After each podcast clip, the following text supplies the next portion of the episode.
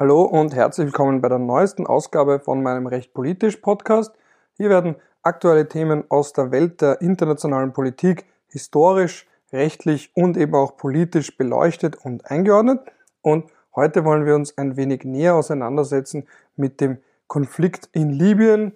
Da werden wir uns ein wenig ansehen den historischen Hintergrund, also vor allem die NATO-Intervention gegen Gaddafi im Bürgerkrieg 2011, dann ein wenig die Zeit danach und dann schauen wir uns an, was dort heute eigentlich die unterschiedlichen Interessenlagen sind, die Ausgangslage. Man hat ja dort zwei Parallelregierungen, die von unterschiedlichen Staaten unterstützt werden.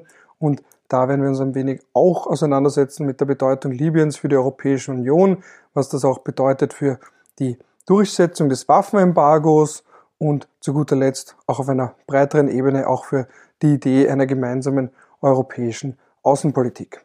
Gut, und das bringt mich auch schon zum ersten Punkt, nämlich den NATO-Luftangriffen 2011, die ja heute, vor allem weil sie eben zu einem Regime-Change, also zum Sturz der Regierung Gaddafis geführt haben, die gelten heute als Wurzel allen Übels in Libyen und der destabilen Lage in Libyen.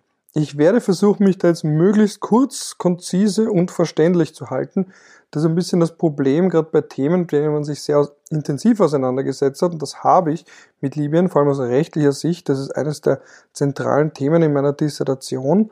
Eben, das war die große Frage, die ich mir da gestellt habe. Wie hängen humanitäre Interventionen, vor allem solche, wenn sie vom Sicherheitsrat autorisiert wurden, wie in Libyen, mit einem Regime Change zusammen? Also die ganz zentrale Frage, die sich dargestellt hat für mich und nach wie vor stellt, wenn eine Regierung schwere Menschenrechtsverletzungen, Kriegsverbrechen, vielleicht sogar Verbrechen in die Menschlichkeit oder gar Völkermord begeht, inwiefern und unter welchen Umständen ist es dann legitim, sie von außen zu stürzen, also dass dann dritte Staaten sie stürzen, eben durch Luftangriffe, Bodentruppen und so weiter und so fort. Und wie hält man hier die Balance zwischen einer missbräuchlichen Anwendung des Gedankens des Menschenrechtsschutzes Schutzes durch gewaltsame Mittel auf der einen Seite und der Notwendigkeit, Menschenleben zu schützen auf der anderen Seite.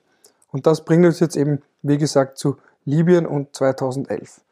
Long story short, und ich hoffe, ich werde diese Phrase heute nicht zu oft anbringen, aber das ist eben ein bisschen auch selbst Autosuggestion, wenn man versucht, oder wenn ich versuche, nicht allzu ausschweifend zu werden. Ich neige ja doch auch ein wenig zum Meandern, also eben zu langen und ausschweifenden Sätzen. Das ist mir durchaus bewusst und das wird natürlich gerade beim Thema Libyen, weil aus den Gründen, die ich schon erwähnt habe, das natürlich ein offensichtlich eine, eine Steilauflage ist für lange Ausführungen.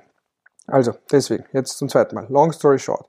Der Hintergrund, der geschichtliche Hintergrund ist, war, dass Gaddafi seit 1969 im Amt war, in Libyen einen durchaus unterdrückerischen Staat Regime, Diktatur, you name it, errichtet hat, für 42 Jahre lang.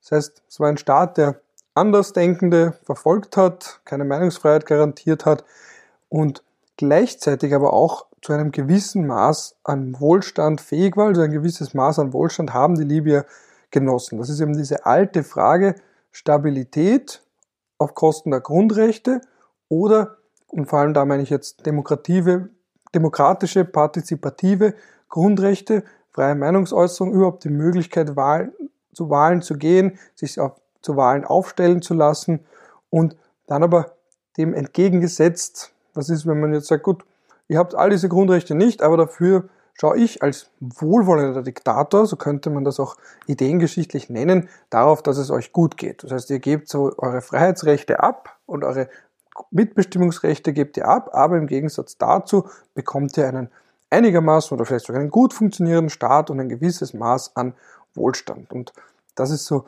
Libyen kann man da ein bisschen so einordnen. Es ging den Leuten einigermaßen gut vor 2011, aber gleichzeitig auch wurden sie jedenfalls offensichtlich in ihren politischen Grundfreiheiten unterdrückt. Das ist das eine. Und was man auch noch bei Gaddafi bedenken muss, ist, dass er auch ein regionaler Unsicherheitsfaktor war für eine sehr lange Zeit. Also er hat eben Söldner immer wieder in andere afrikanische Konflikte entsandt. Er war immer, er war so ein, gewissermaßen ein Bad Boy, also vor allem in den 70er, 80ern ähm, ein Bad Boy der internationalen Politik, auch eine wirklich skurrile Persönlichkeit, ähm, Also da gibt es diese Geschichten, dass er in einem Zelt mal bei, einer Konferenz äh, übernachtet hat.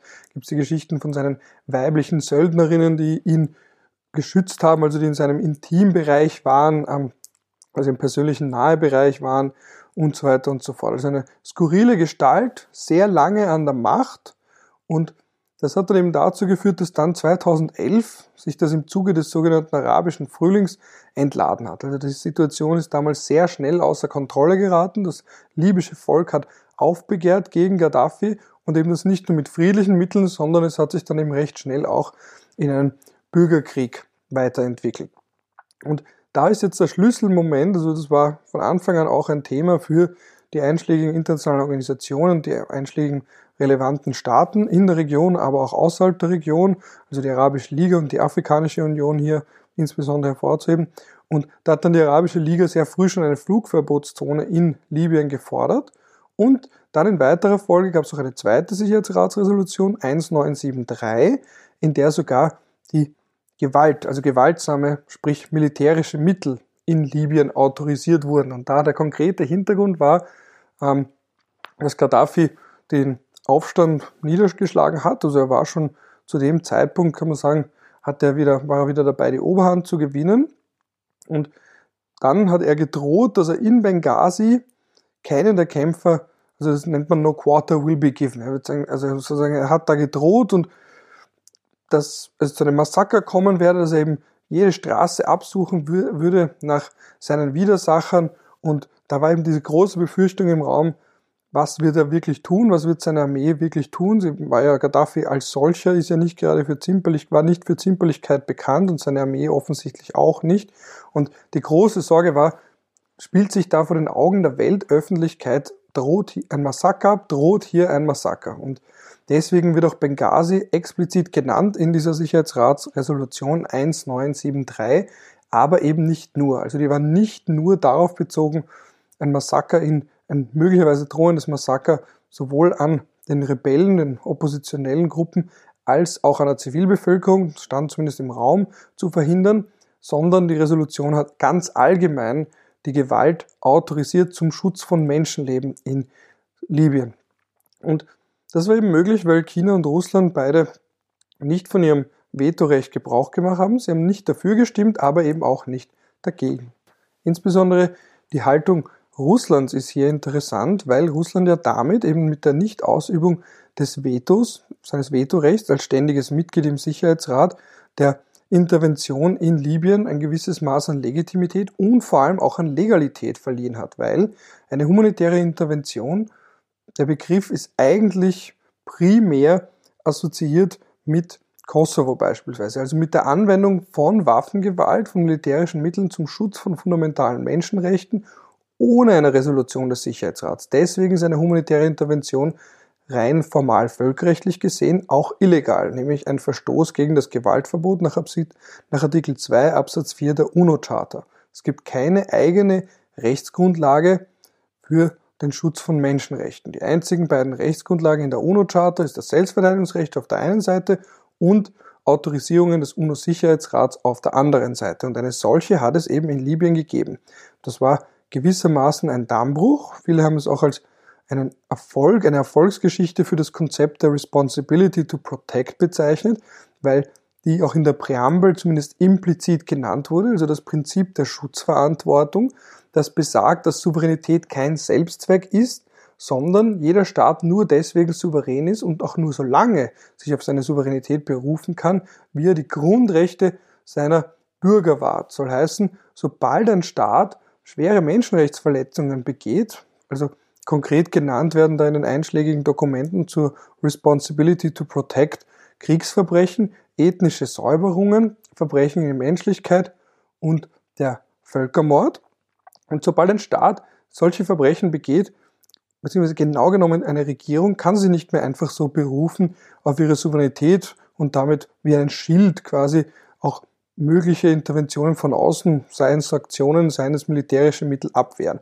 Aber, und da schließt sich der Kreis, dieses Prinzip der Responsibility to Protect ist keine neue Ausnahme zum Gewaltverbot nach Artikel 2 Absatz 4 UNO-Charta. Man braucht nach wie vor eine Resolution des Sicherheitsrats, die die Gewalt entsprechend autorisiert. Also rein rechtlich hat die Responsibility to Protect nicht viel verändert. Es ist vielmehr ein Policy Document, es ist eine Art Gelöbnis, es ist eine Neudefinition bzw. eine Bestätigung der bestehenden Definition von Souveränität, also Responsibility to Protect, also Schutzverantwortung. Souveränität ist kein Selbstzweck, sondern kommt mit gewissen Rechten und Pflichten einher. Rechte der betroffenen Bevölkerung und Pflichten der betroffenen Regierung gegenüber ihrer Bevölkerung. Eben, dass sie solche Taten einerseits selbst nicht begeht, also eben wie Völkermordverbrechen in Menschlichkeit, Kriegsverbrechen und ethnische Säuberungen und auch die Bevölkerung schützt vor solchen Taten, sollte es beispielsweise in einem Bürgerkrieg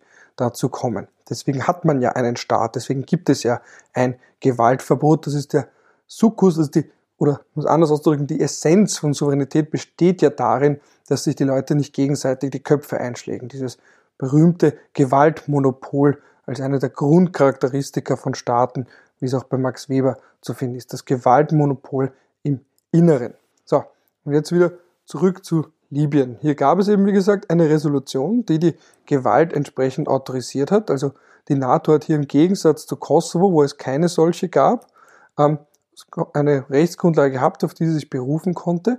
Die große Frage dabei war aber, wie weit reicht diese Rechtsgrundlage? Weil sie hat sich ja bezogen auf Benghazi.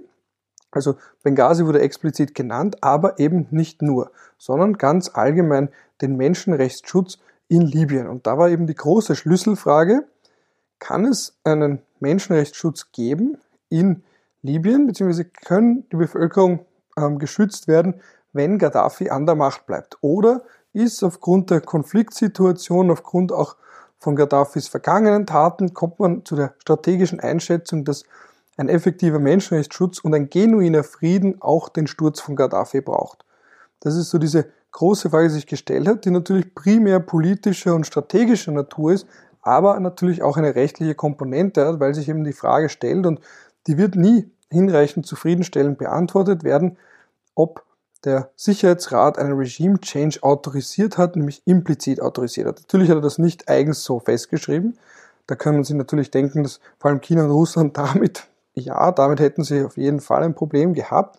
Aber eben gleichzeitig, wie gesagt, weil die Resolution ja klar Stellung bezieht gegen Gaddafi, weil einerseits eine Erinnerung, sie eine Erinnerung behält oder ein Aufruf an die damalige Regierung Gaddafis, die Bevölkerung zu schützen, Maßnahmen zu ergreifen, die Bevölkerung zu schützen und eben auch ein sogenanntes ICC-Referral, also einen Verweis an den Internationalen Strafgerichtshof mit der expliziten Nennung von Gaddafi und auch anderen ranghohen Mitgliedern seiner Regierung, also hier ganz klar Stellung bezogen hat. Das ist kein neutrales Dokument, kein unparteiisches Dokument, sondern da ist schon ganz klar, das geht hervor aus den Resolutionen, vor allem aus Resolution 1973, aber eben auch aus 1970, dass hier eine, der Sicherheitsrat klar gegen Gaddafi Stellung bezogen hat. Und jetzt sind eben diese monatelangen Luftangriffe von der NATO, die dann damit quasi die effektive Luftwaffe wurde der libyschen Rebellen. Die haben dann dazu geführt, dass die Rebellen mehr und mehr Gewinne, Zugewinne, territoriale Zugewinne machen konnten und in letzter Instanz sogar dazu geführt, dass Gaddafi selbst getötet wurde. Die NATO selbst hatte nicht getötet, es gab aber einen Luftangriff auf einen Konvoi, in dem er sich auch, also in dem er sich befunden hat, von dem er Teil war und daraufhin haben die Rebellen dann eben am Boden, on the ground, also es gab ja keine Bodentruppen von Seiten der NATO. Es wurde auch explizit ausgeschlossen, jegliche Form einer Besetzung von libyschem Gebiet. Aber eben die Rebellen selbst haben dann, als sie Gaddafi gefangen genommen haben, ihn getötet. Da gab es auch grausame Bilder. Das wäre auch in jedem Fall oder ist in jedem Fall auch eine Verletzung seines Rechts auf Leben, seines Menschenrechts auf Leben. Aber das hat in dem Konfliktszenario und aufgrund dessen, dass er eben für die Rebellen verhasst war, aufgrund seiner jahrzehntelangen ähm, diktatorischen Herrschaft, ähm, hat das hier offensichtlich keine prägende Rolle gespielt.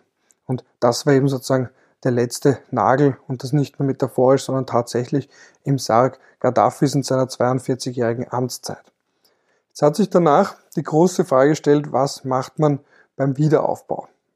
Jetzt wäre eigentlich, also Obama selbst hat einmal in einem Interview ähm, gesagt, dass der größte Fehler seiner Amtszeit Libyen war, aber nicht die Intervention als solche, sondern der Fehler, Libyen entsprechend aufzubauen nach dem Sturz von Gaddafi. Weil wenn mal da jemand 42 Jahre an der Spitze eines Staates steht und es ist immer ein und dieselbe Person und dann ist es auch noch eine höchst schrullige und das klingt schon fast zu positiv, sagen wir eine skurrile bis problematische, wahrscheinlich auch narzisstische, wenn ich das als Küchenpsychologe mal da so in den Raum stellen kann, wenn man eben, wie gesagt, nach all den Geschichten, die man über Gaddafi so gelesen hat, ähm, kann man durchaus die, davon ausgehen oder dieser Theorie angehören, ähm, diese Theorie vertreten, aber dass wenn man so eine Persönlichkeit so lange einen Staat, einen Staat mit eiserner Faust regiert, ist es natürlich schwer, danach einen demokratischen Staat mit funktionierenden demokratischen Institutionen,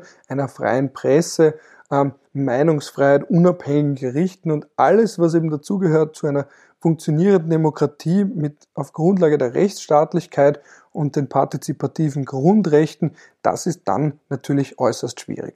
Und man hat ja auch gesehen, und das war ja auch ein wenig das blaue Auge, dass die, die USA vor allem bis heute davongetragen haben aus dem Irakkrieg. Man hat gesehen, die Grenzen der Möglichkeiten oder der Erfolgsaussichten einer, auf, eines Aufbaus von demokratischen Strukturen nach dem Sturz eines langjährigen Diktators. Und eben, wie gesagt, diese, diese Irak-Erfahrung war ja auch der Grund, warum die USA damals müde waren, kriegsmüde waren und vor allem auch müde waren, einen anderen Staat zu verwalten und dort Institutionen aufzubauen und es gab jedenfalls auch in Libyen von Anfang an kein Interesse von Seiten der USA hier mit Bodentruppen präsent zu sein. Warum sind diese Bodentruppen so ein Schlüssel hier, so ein, so ein zentraler Punkt hier?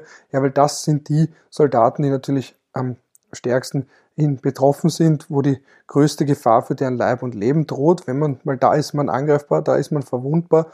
Das ist ganz anders eben bei NATO-Luftangriffen. Das ist ja auch wie bei Kosovo beispielsweise, hat man das ja auch gesehen, dass hier die NATO selbst keine Verluste beklagen musste oder eben so gut wie keine Verluste beklagen muss, solange sie eben nur aus der Luft agiert. Und das ist ganz was anderes, ob man jetzt wirklich da Soldaten on the ground, also put boots on the ground, wie man hier sagt, damit ist natürlich das Gefahrenmoment ein gänzlich anderes. Und was eben Obama da an, auch einen Vorwurf erhoben hat, war natürlich in Richtung Vereinigtes Königreich und Frankreich. Also um konkret zu sein, und vor allem in Richtung Cameron, David Cameron und Sarkozy, weil die, wie auch in dem Interview festgehalten hat, die ja eigentlich schon ein Interesse daran hatten und signalisiert haben, auch ihre Bereitschaft, Libyen entsprechend aufzubauen und zu unterstützen. Das ist eben nicht geschehen und nicht in ausreichendem Maß geschehen. Vor allem war hier auch worauf die sich wieder berufen konnten, weil das den neuen Machthaber, diese Übergangsregierung in Libyen, das waren viele im Westen ausgebildete Personen, beziehungsweise mit entsprechender Erfahrung, auch, die auch die Institutionen, westliche Institutionen unter Anführungsstrichen ausreichend kannten. Also da gab es am Anfang durchaus Grund zur Hoffnung. Und natürlich aber auch aus britischer und französischer Sicht wiederum der Widerwillen, hier entsprechend selbst beim Aufbau allzu aktiv zu werden. Das kostet Geld, das kostet Ressourcen und dann eben die Frage, inwiefern man das von außen überhaupt so gut effektiv herbeiführen kann. So, also ich fasse nochmal ganz kurz zusammen. Die große Frage in Libyen, war der Regime Change illegal oder nicht? Da gibt es keine abschließende Beurteilung. Russland und China sind jedenfalls der Ansicht, dass er es war, dass die Resolution zur Gewaltanwendung zweckentfremdet wurde. Das ist auch bis heute ein gewichtiges Argument. Das war vor allem auch für Russland ein zentrales Argument von Anfang an, jegliche Resolutionen, also effektive Resolutionen in Syrien zu blockieren. Man, wollte, man hat da immer wieder gesagt, man möchte nicht, dass sich ein Regime Change, ein durch die UNO teilsanktionierter Regime Change wie in Libyen wiederholt.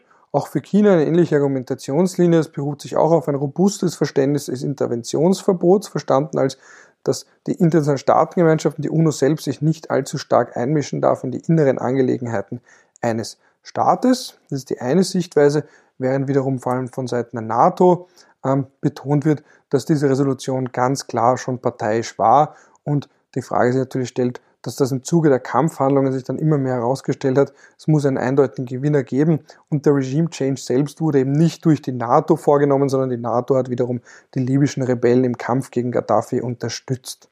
Und die moralische Verpflichtung die ist eben das Zentrale hier. Die moralische Verpflichtung wäre vor allem die gewesen, nach dem Sturz entsprechend beim Wiederaufbau zu helfen, wobei sich wiederum die große Frage stellt, inwiefern das möglich war, vor allem wenn die neuen libyschen Machthaber gar nicht daran interessiert waren, an allzu starker Einmischung von außen.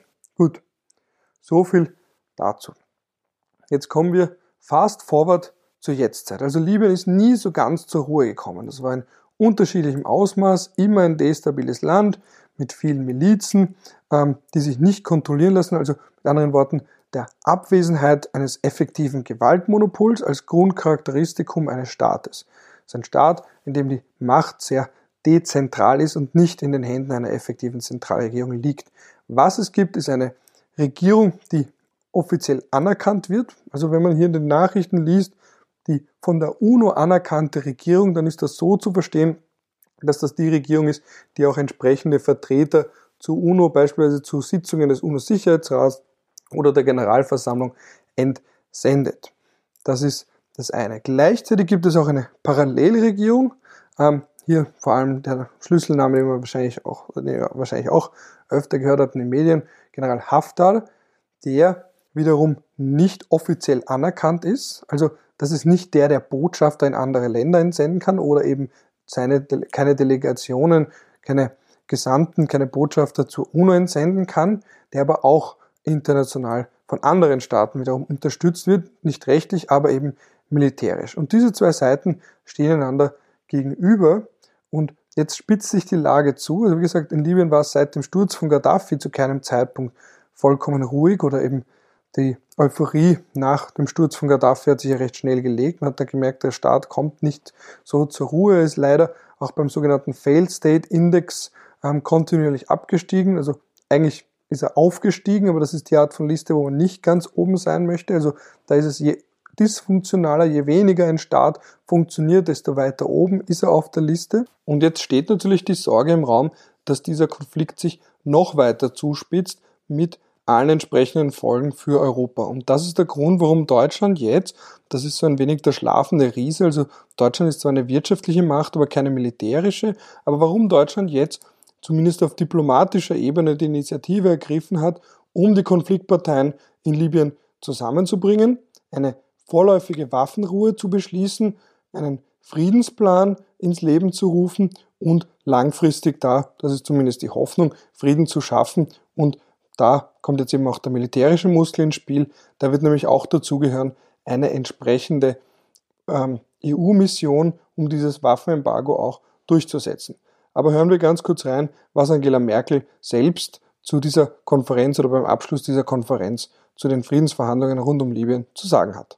Ähm, ich glaube, dass heute der Geist geschaffen wurde dafür, dass wir auf dem Pfad, den Herr Salami gezeichnet hat, mit den Folgeschritten auch wirklich voranschreiten können. Wir haben einen sehr verbindlichen Prozess, dazu wird dann sicherlich gleich noch etwas gesagt, vereinbart, wie wir engmaschig in kurzen Zeitabständen immer wieder als die Vertreter, die heute zusammengekommen sind, uns verantwortlich fühlen für den weiteren Prozess, der erarbeitet werden muss, um politische Lösungen zu finden, um den Waffenstillstand einzuhalten. Das heißt, um aus einem heute ja so stark auch durch Stellvertreter Leistungen gekennzeichneten Konflikt einen Prozess zu machen, in dem die Menschen in Libyen endlich wieder zu ihrem Recht kommen auf ein friedliches Zusammenleben.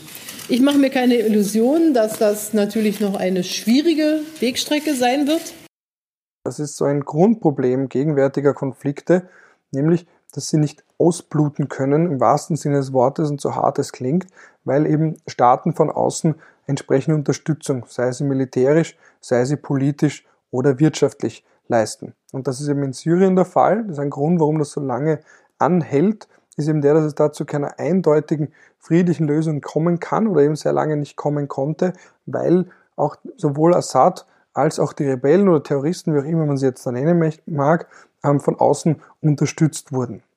Und jedes Mal, wenn man das Gefühl hatte, jetzt verlagert sich die Balance in die Richtung einer Seite, hat die Unterstützung von außen wiederum zugenommen. Und jetzt sind wir da in Syrien in dieser finalen Phase, so scheint es zumindest, in der Assad die Kontrolle über mehr oder weniger einen Großteil des, seines Staat, also des syrischen Staates, seines Staates, könnte man wieder jetzt mit Anführungsstrichen versehen. Das ist natürlich die Frage, wenn, wenn solche Regierungen, die nicht entsprechend repräsentativ sind, wenn dann Staatsoberhäupter oft ihren Staat oder die staatlichen Strukturen wie Eigentum behandeln.